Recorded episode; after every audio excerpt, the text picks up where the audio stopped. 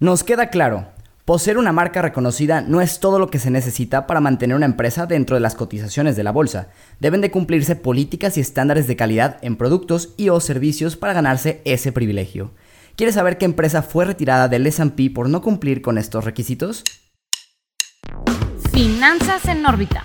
Hola, hola queridos inversionistas, bienvenidos a un episodio más de Finanzas en órbita. Rafa, ¿cómo estás? Qué gusto saludarte. ¿Qué onda, mi Dani? Muy bien, muchas gracias. ¿Tú cómo estás? Súper, súper bien. Un poco impresionada con el tema de hoy, pero fíjate que me gusta mucho el acercamiento, ¿eh? La verdad es que sí, digo, a ver, para meter un poco en contexto a todos los que nos están escuchando, Tesla fue retirada del índice SP 500, pero no el, el, digamos que el normalito, sino el mismo índice, pero que incluye a las 500 empresas más grandes que tienen, esta, americanas obviamente, que son ESG. Ahorita vamos a platicar un poco más qué es ESG a detalle, pero es Environmental, Social and Governance. Y ya también lo platicamos en otro capítulo, en el que fue el 187, que está buenísimo, lo, lo hicimos con un super invitado, Álvaro Bertis de BlackRock, que, precisamente son estas empresas que hacen los, los índices o, o fondos que replican estos índices. Entonces, la verdad es que es un tema muy interesante, Dani, porque precisamente en este rebalanceo que sale Tesla del índice, entran, por ejemplo, Exxon y Marathon Oil, que son empresas pues petroleras y uno diría, bueno, pues como que me, me, parece o me suena más sustentable Tesla que una empresa de petróleo. Pero ahorita igual pues también iremos debatiendo esto y viendo que no únicamente se centra en la parte ecológica, sino que hay otros factores más que pueden influir en el pertenecer o no a estos índices. Pero la verdad es que sí creo que es un tema calientito, un tema que ha levantado incluso por parte de la SEC ciertas como sospechas de decir, oigan, vamos a tener que aclarar un poco mejor cómo se hacen estos análisis de quién sí forma parte o no, porque pues puede ser ahí un poquito pues a conveniencia, ¿no? De ciertas personas. Definitivamente, Rafa, y tú mismo lo mencionaste, es un tema como de debate o controversial, porque definitivamente el impacto ecológico es muy, muy importante, pero no, no por ser una compañía que, digamos es ecológicamente responsable significa que es acreedora de este pues enlistado o título ESG, dado que puedes tener, por ejemplo, pues temas de responsabilidad social que no estés cumpliendo o de desarrollo corporativo. Y un poquito de background para este tema es que se está, más bien, se, se, ha demostrado que el día de hoy, o sea, actualmente ya los inversionistas pues están considerando todo este tema de impacto a nivel social en las compañías, a nivel el ecológico y desde luego que esto pues va a afectar en los resultados financieros en el largo plazo de tu portafolio, ¿no? Entonces, definitivamente creo que el, el caso de Tesla es un, es un tema muy interesante a platicar, dado que se ha, pues digamos, a pesar de ser ecológico, se le ha ido pues multando o digamos penalizando por otros tipos de prácticas relacionadas o violaciones en temas, por ejemplo, sociales, que igual estaría bien si lo vamos discutiendo y, y pues vamos emitiendo nuestra opinión, que ojo, será nuestra opinión, pero aquí el, el objetivo de este episodio es desarrollar el criterio y que todos tomemos nuestras propias decisiones, ¿verdad? Sí, claro, de como siempre, pues al final del día el punto es que puedan entender el proceso de cómo a, nos, a lo mejor nosotros analizamos algo y para que ustedes también, porque nos escuchan, puedan ir generando ese propio criterio. Y me gustaría, Dani, no sé qué opinas antes de pasar como más directo a la parte de debatir solo de Tesla, sin nada más repasar un poco lo que es ESG, o sea, como ya dije ahorita es Environmental, Social and Governance, pero bueno, vamos si quieres desmenuzando brevemente cada uno de estos tres puntos. O sea, la parte environmental sí tiene que ver muchísimo con todo el tema ecológico, es cómo usa la empresa energía, dónde proviene esta energía, qué tanto contaminan, qué están haciendo por conservar el medio ambiente, trato a los animales incluso se llega a considerar y también riesgos ambientales, o sea, si están en un lugar donde podrían tener algún riesgo ambiental, cómo lo están, uh, pues ahora sí que afrontando ese riesgo. Entonces esta es como la, la parte, digamos, de, del medio ambiente, que ahí pues podríamos decir que igual Tesla sí está muy bien. Donde viene un poco más, a lo mejor, y ahorita lo platicaremos en, en la parte de Tesla, es lo social, que en la parte social es la relación de la empresa con sus stakeholders. Ahora, stakeholders, vamos también definiendo porque creo que es un tema, término que podría eh, no estar claro para todos, y es cualquier persona realmente interesada o afectada por la empresa. Los más obvios obviamente son los accionistas, los empleados, pero pues también están clientes, proveedores e incluso las comunidades donde la empresa tiene presencia, ya sea con fábricas, oficinas, etc. Entonces, al final del día lo social te dice, oye, ¿qué tanto está haciendo la empresa por mejorar la calidad de sus stakeholders en general? Y finalmente la parte de governance es también qué tan transparente es la empresa en cómo se maneja, en sus prácticas contables, cómo escogen a sus directivos, a sus principales pues empleados de la, de la compañía y todos estos detallitos que pues obviamente también influyen mucho. Entonces, no sé tú qué te gustaría complementar, Dani, pero como se pueden dar cuenta, al final es algo mucho más complejo que solamente decir es una empresa que pues aporta algo al medio ambiente que, es buenísimo, pero no es únicamente eso, vaya. Definitivamente, Rafa, o sea, precisamente una compañía puede ser increíble a nivel ecológico en temas de, pues ok, no está contaminando o muy poco desperdicio y todo este tema de, pues sus materiales son orgánicos, no contaminan, etcétera. Pero a nivel social quizás pues está afectando mucho a sus comunidades locales o tal vez en temas de seguridad y, y pues este, digámoslo así, como en temas de conflicto humano, pues está muy mal, eh, etcétera, etcétera, pues obviamente no digamos que sería una compañía ESG, ¿no? O por ejemplo, en temas de gobierno, si se maneja mucho este tema de corrupción o se dan sobornos, pues digamos a nivel valores, a nivel, pues en temas de transparencia, pues no se podría clasificar como una empresa ESG, ¿verdad? Pero lo que sí se me hace curioso realmente es cómo compañías que pues digamos el criterio, ¿no? El criterio de evaluación, porque digamos que puede ser una, una compañía muy responsable socialmente y también muy transparente en temas de, de tus procesos, pero a nivel ecológico, pues de alguna u otra forma, pues vas a seguir contaminando y todas en cierto punto van a dejar una huella. Aquí el criterio a, a seleccionar es qué tanto impacta una huella a otra y también poner sobre la balanza, pues realmente Em, pues, ¿cómo te podría explicar? Pues exactamente tú como inversionista, ¿qué valoras más? Y no estoy diciendo que una sea menos importante que otra, sino que esta clasificación a nivel como total trata de poner un peso en cada una y ponerlo sobre la balanza. Pero realmente, pues aquí la pregunta a debatir es, pues si realmente pues una compañía, por ejemplo, de combustibles fósiles podría ser clasificada como ESG o no, o una compañía que de carros eléctricos que claramente pues tiene un beneficio ecológico súper largo plazo, la pregunta es si podría ser clasificada, o sea, podría ser quitada de una lista de ESG, ¿no? Y esa es la pregunta que realmente nos deja a todos pues a cuestionar realmente bajo qué criterio tomar una decisión para nosotros mismos tomar pues nuestras decisiones de inversión, ¿no? Sí, que precisamente también esa pregunta se la está haciendo la SEC, Dani, que pues sabemos que es la que regula los mercados en Estados Unidos, porque si voltea y dice, a ver, pues tú bajo qué criterios estás diciendo que una empresa es más SG que otra y la incluyes o la, quitas de un fondo o de un índice, porque entonces al final del día lo que ellos están buscando evitar es el tema del greenwashing, un concepto que yo ya he llegado a platicar en este, en este espacio, aunque lo repito con mucho gusto, el, el greenwashing es cuando te quieren vender algo como ecológico y que de alguna forma tú que consumidor lo, lo, compras o lo consumes como algo pensando que está haciendo algo ecológico y únicamente por el tema de que es ecológico ya le están generando un beneficio extra a la empresa, pero a veces es un tema de un engaño donde ni siquiera está realmente siendo algo completamente o, correctamente ecológico ni cumple con lo que está prometiendo. Y esto se puede estar dando porque tengan, también tenemos que entender a nivel inversiones ESG que puede haber como tres principales tipos, o al menos yo así lo veo, Dani.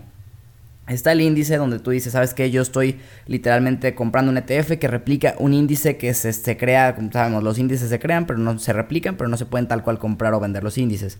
Están empresas que, de fondos de inversión que crean bajo sus criterios propios y sus analistas en fondos con, con objetivos de invertir en empresas ESG, pero ahí sí es completamente el criterio de, de, la empresa cómo decide qué empresa entra o no dentro del fondo.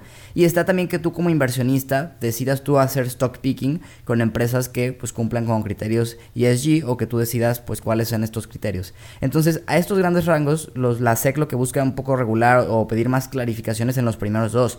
Por ejemplo, en este caso, ¿por qué sacas a Tesla y metes a Exxon y a Marathon Oil? O sea, ¿qué están haciendo estas empresas que, no lo está haciendo Tesla o que no está haciendo Tesla como para sacarlo? Y aquí entonces me, gustaría preguntarte, Dani, a ver, ¿a ti qué te pareció este, este movimiento? O sea, ¿realmente lo ves como algo que tendría que ser igual? También si quieres compartirnos la razón puntual que dieron de Tesla para que también entre en contexto los inversionistas antes de escuchar tu opinión. Sí, claro, pues mira, Rafa, realmente en temas de Tesla, pues se le presentaron varios, este, pues digamos violaciones. Por ejemplo, la ley de aire limpio, de aire limpio, perdón, pues ocupó el puesto 22 en, en contaminantes de aire, ¿no? Mientras que ExxonMobil estaba en el puesto 26. Entonces, digamos que a pesar de que tú estés fabricando autos eléctricos, los cuales son mejores que los de combustibles fósiles, tu proceso de manufactura está contaminando el medio ambiente para hacer este tipo de coches, ¿no? Entonces, definitivamente, el de, llegar al punto A al punto B, a pesar de que el resultado va a ser muy buen producto,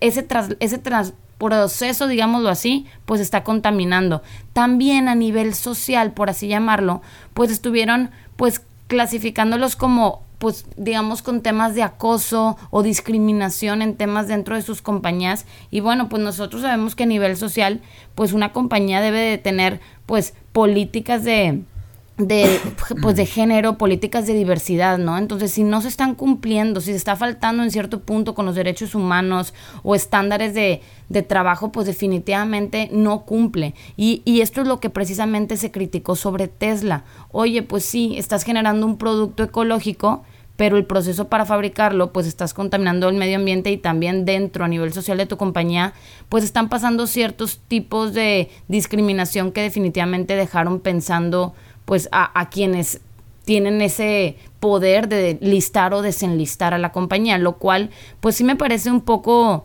interesante, es decir, mi opinión es, híjole, pues sí es un producto realmente ecológico, pero a nivel este ESG, o sea, completo, pues no estoy tan familiarizada como para yo decirte toda la foto completa, pero definitivamente pues sí te deja pensando, ¿no? Pero también al mismo tiempo me deja pensando, oye, entonces en un largo plazo, de aquí a 100 años, pues mientras yo sea una compañía que trato muy bien socialmente a todo el mundo, puedo seguir contaminando el planeta. Entonces eso es como que, pues el debate, ¿no? Sí, completamente. O sea, ¿a qué, a qué variable le vamos a dar más peso? Porque precisamente yo también agregaría un poco a lo que dijiste de las razones de Tesla. No, no se mencionaron como muy puntuales estas de, de que fueron parte de la razón por la que salió, pero sí hemos escuchado en los últimos meses, años, que Tesla luego no es la empresa más transparente en sus prácticas contables y por ahí tratan de buscar hacer ciertas, pues no mañas, porque a lo mejor están todavía pintando dentro de lo permitido y lo legal, pero sí que digamos no es lo más correcto o lo más propio,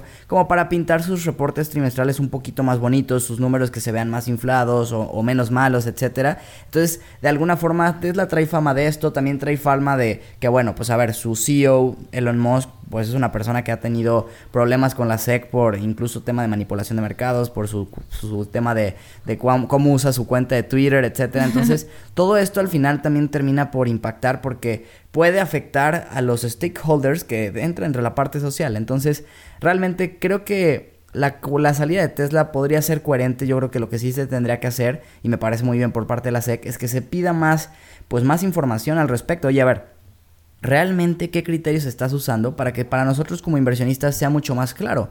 Porque también ahí viene la siguiente pregunta, Dani. A ver, invertir o no en índices ESG, por ejemplo, yo te pregunto, a ver, lo más, lo más común sería, oye, invierto en el S&P normalito, o sea, el 500 normalito, o invierto en un ETF que replique el S&P ESG 500 ESG. ¿Tú qué, qué opinas de esto, Dani?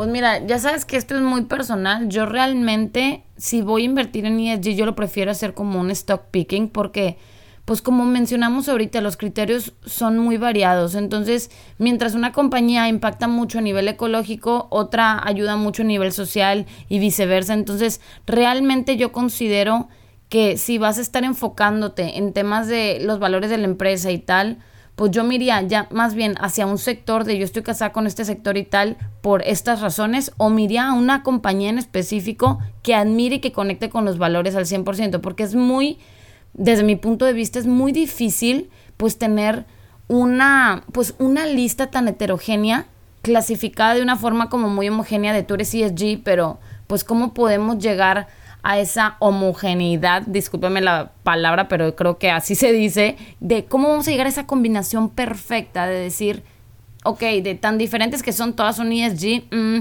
entonces yo realmente creo que, pues yo prefiero invertir 100% en, ok, el SP 500 normal y hacer stock picking de las compañías en las que yo valore estos XYZ valores y, y lo, hacerlo de esa forma. ¿Tú qué opinas, Rafa? ¿Estás de acuerdo? ¿Tú harías lo contrario? Cuéntame. No, también coincido mucho con lo que dices. Antes de dar mi, mi respuesta a esta pregunta, quisiera poner, por ejemplo, una más en contexto, comparar el SP 500 ESG contra el SP 500 normal en rendimiento en los últimos 10, 5 y 3 años. Si nos vamos a 10 años están prácticamente pegados, realmente 12.26 para el ESG, 12.18% para el, el, normalito. Estoy hablando en términos de rendimiento anual eh, compuesto, o sea, es lo que ha dado en promedio cada año compuesto.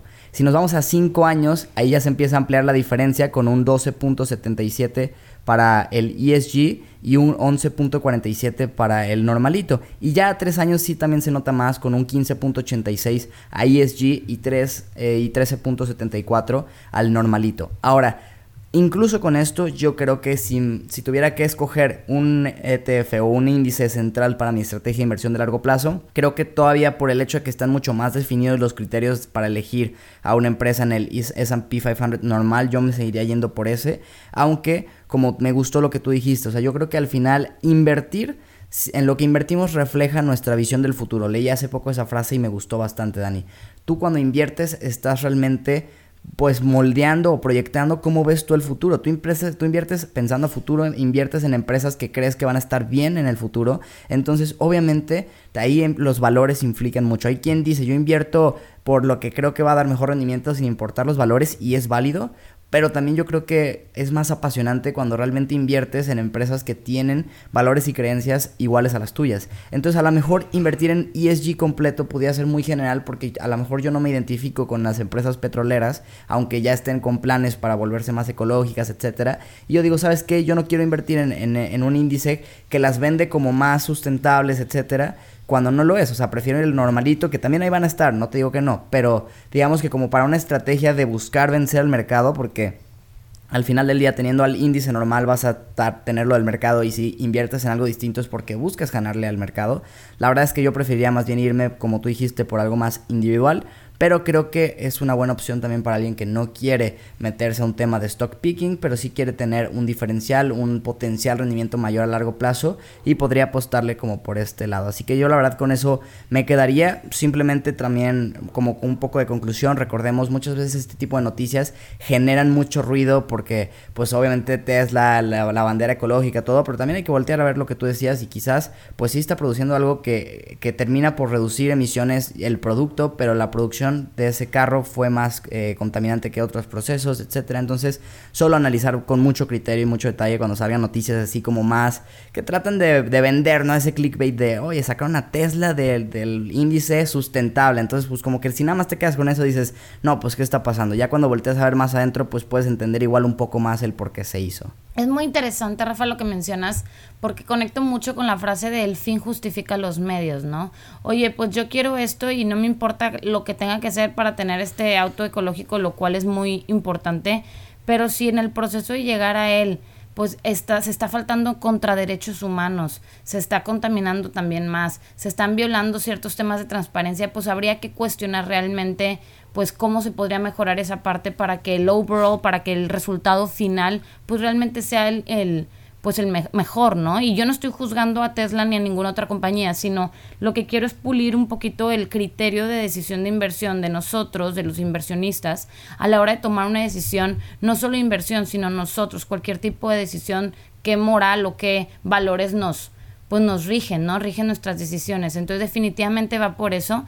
Y bueno, aquí un poquito de qué tipo de TFs, o sea, si a alguien le interesa invertir en este índice, pues aquí estaría interesante me compartir algunos ETFs para que los investiguen y, revisen y luego yo creo que sería interesante pues a manera de conclusión pues cerrar con pues si hay alguna compañía que nosotros vemos interesante que debería ser incluida o no, etcétera. ¿Qué opinas? Sí, Dani, me parece muy bien. Digo, no sé tú qué, qué ETFs traigas como para mencionar. Sí, yo tengo el XBB de, de BlackRock que de hecho es el que tiene menores costos de administración de 0.08%. Sin embargo, y precisamente es la empresa, ¿no? Con la que tuvimos el capítulo especial ese que, les decimos que vale la pena escuchar. La verdad es que sí, es el que menos tiene, o sea, es el, el de costos operativos más bajos, tiene menos volumen, pero también es más accesible, o sea, su precio está alrededor de los 30 dólares, mientras que, por ejemplo, si nos vamos con un SNPE, este es de DWS Group y el FF, no, perdón, EFIV, este es de Spider, los dos tienen un costo de administración de 0.1%, o sea, es pues un poquito más alto que el de BlackRock, pero tienen mayor volumen, el de mayor volumen es SN, SNP, entonces, y los precios entre 37 y 39 dólares. Entonces aquí como inversionista es evaluar, oye, yo valoro más los costos de administración o le pongo más peso a la liquidez, pero pues ya todo depende de los objetivos de cada quien, pero sí sería interesante que le echen un vistazo si les interesa, pues definitivamente entrar en el, pues en estos criterios de inversión, ¿no? Buenísimo, Dani. Creo que digo, como ETFs no agregaría yo realmente nada. Lo que sí, a lo mejor a un tema de contestar a tu pregunta de qué empresa incluir o no, creo que la verdad es una pregunta un poco subjetiva, porque al final del día una, no tenemos, como tú dices, dices todo el, panorama para poder realmente nosotros juzgar que una empresa es ESG o no. O sea, obviamente para eso hay eh, a empresas que se dedican a, literalmente determinar si una empresa lo es o no. Yo realmente más bien me, me quedaría y con la misma, con un poco el, el tono que ya mencioné, si vas a invertir en una empresa, pues primero defines si te vas a ir por invertir también que tengan valores y principios afines a los tuyos o si no es válido pero que lo tengas muy claro en tu estrategia. Y que si sí es de valores pues que obviamente veas que lo que está haciendo la empresa por el mundo por la, cuestión social etcétera realmente tenga un impacto que en el futuro pues pueda obviamente repercutir en que pueda crecer y, y, generar más ingresos. Yo realmente trataría más bien de verlo así como esa esa visión que yo tendría de escoger a una empresa más por la parte sustentable pero sin duda, no sé si tú tienes una empresa muy clara que te gustaría que formara parte de uno de estos índices, adelante por favor compártela. Igual si no, ya nada más para pasar a una conclusión breve y ya darle ganadores y perdedores. Fíjate Rafa que coincido contigo, definitivamente te puedo mencionar muchas empresas que me gustan, de que, ay, esta me gusta por esta práctica social o esta me gusta por esta práctica ecológica, pero cumplir con los tres criterios, pues definitivamente depende del peso que nosotros, cada uno de los inversionistas, le demos antes de tomar una decisión. Entonces, creo yo que no podría cerrar de una mejor forma como tú lo mencionaste, yo dejaría esto sobre la mesa y pondría inversionistas, ¿a qué le dan más peso? ¿A la parte ecológica, a la parte social, a la parte pues de gobierno corporativo? O inclusive poder cada quien decir, bueno, voy a invertir en esta compañía por su parte ecológica, en esta compañía por su parte social y de alguna u otra forma cada quien pues ir invirtiendo nuestro, o sea, digamos, ir invirtiendo o formando nuestro portafolio de acuerdo a nuestros valores y que ya cada quien pues se vaya enfocando en que se alineen, ¿no? Entonces definitivamente yo creo que con eso me quedaría, pero sí los invitaría a que al menos cumplan uno de estos tres criterios y de preferencia los tres, pero sabemos que definitivamente depende del peso que nosotros le demos a cada uno de ellos. Claro, o si en alguno no es, no es muy bueno, pero que tampoco tenga un red flag fuertísimo, ¿no? O sea, de que no, temas de fraude, etcétera, pues obviamente ya sabemos que no.